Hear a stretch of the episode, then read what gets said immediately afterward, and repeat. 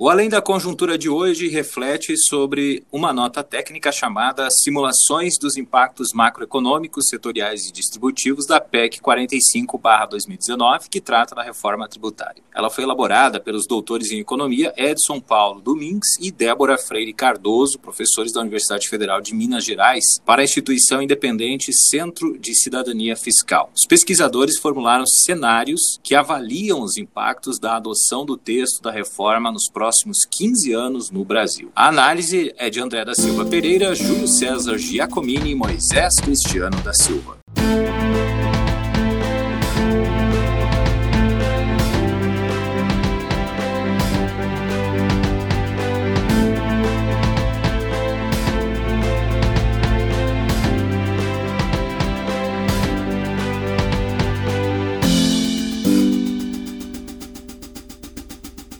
Júlio, como é que a gente pode eh, interpretar esses resultados né, que foram apresentados nesta nota técnica desses pesquisadores?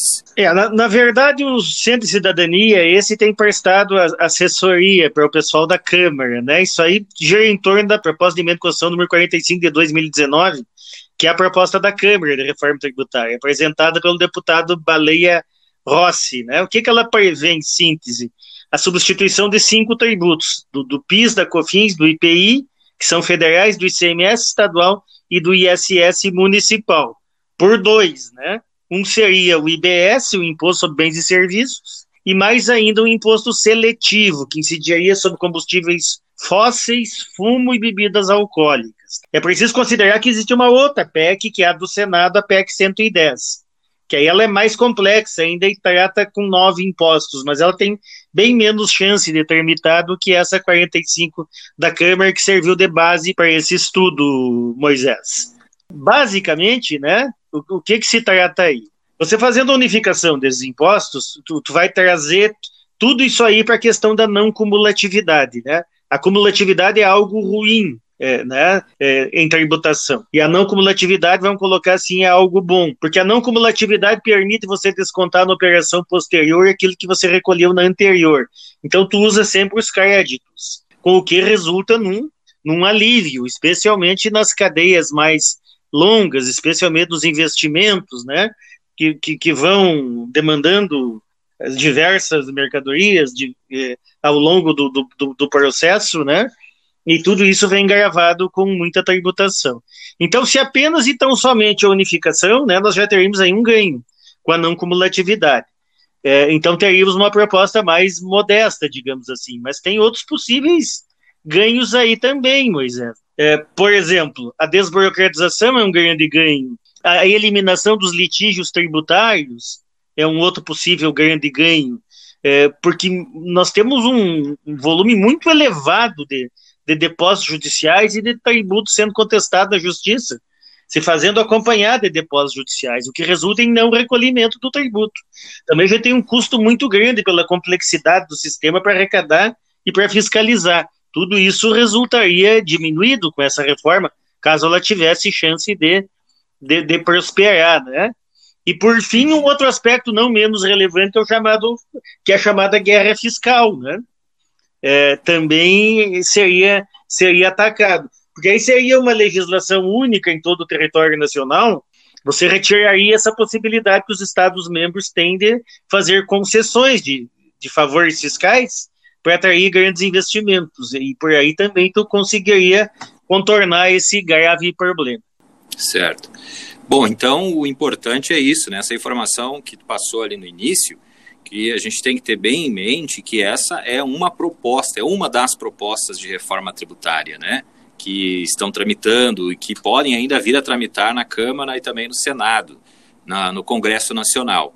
Então, são situações que podem acontecer, né? Por causa disso mesmo, os próprios pesquisadores eles fizeram alguns cenários, eles propuseram alguns cenários para saber qual seria o impacto, então, de uma reforma nesses moldes que tu explicaste, dentro de alguns indicadores econômicos, como por exemplo o PIB, né? Eu vou citar aqui alguns deles, o PIB, por exemplo, no padrão, a expectativa em que até 15 anos seria um aumento real de 3,99%, o base 24,14%. Num cenário mais conservador, 12%. E num cenário otimista, 20%. E assim vai. No caso do, do consumo das famílias, poderia chegar até 24,21%. Investimentos, 25,02%. E aí, na balança comercial, exportações, 17,42%, né, num cenário mais otimista. E as importações, 15,61%, também positivo num cenário mais, mais otimista.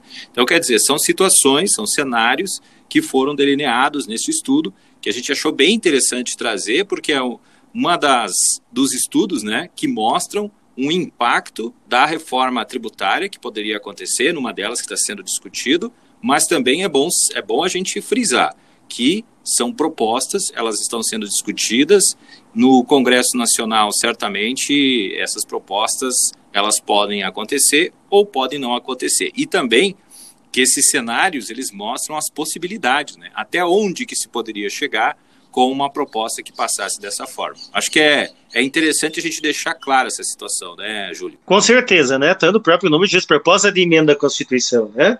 Essa dos deputados, ela resgatou todo um processo histórico dentro da Câmara. 30 anos se discute reforma tributária lá. Ela aproveitou tudo o que de bom aconteceu ao longo dessas discussões todas ao longo dos anos, né? É, é necessário que o governo também venha e traga o seu entendimento, e aí reside a maior dificuldade. O governo federal não, ele tem largado balão de ensaio, mas não tem dito claramente o que quer. É. Além da, da unificação do, do PIS e do COFINS, ele nada mais mandou para lá por enquanto, né? Isso aí está na comissão especial que reúne deputados e senadores, né? É, e já está, sim, na fase de votação do relatório. Então, precisaria, precisaria vir nessas né, propostas do governo federal é, para que a coisa possa efetivamente andar, Moisés. Num cenário de 1 a 10 de probabilidade, assim, eu, eu estaria alguma coisa entre 5 e 6, Moisés, é muito complexo o tema, historicamente, né, existem muitas reações, mas quem sabe o pessoal poderá construir alternativas viáveis e interessantes, uma vez que o país clama por uma simplificação do sistema e por uma desburocratização.